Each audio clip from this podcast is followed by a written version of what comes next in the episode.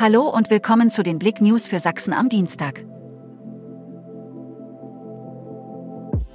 Hochwasseralarm.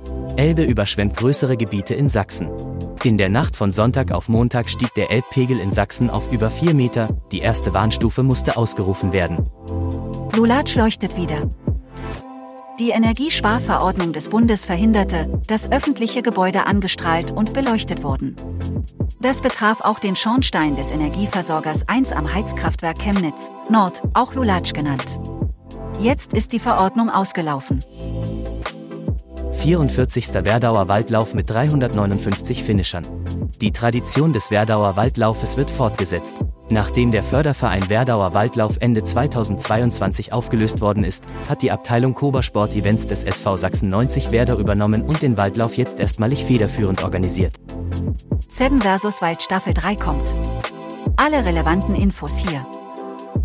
Man glaubte es kaum, als am Sonntag plötzlich ein Post die sozialen Kanäle erreichte über eine dritte Staffel von der geübten Überlebensserie auf YouTube namens Seven vs. Wild. Die letzten zwei Jahre hat sich das Team um Outdoor-Influencer Fritz Meinecke die wohl krassesten Einschaltquoten auf YouTube mit den ersten beiden Staffeln der Outdoor-Serie gekrallt.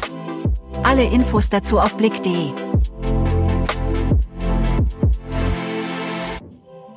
Danke fürs Zuhören.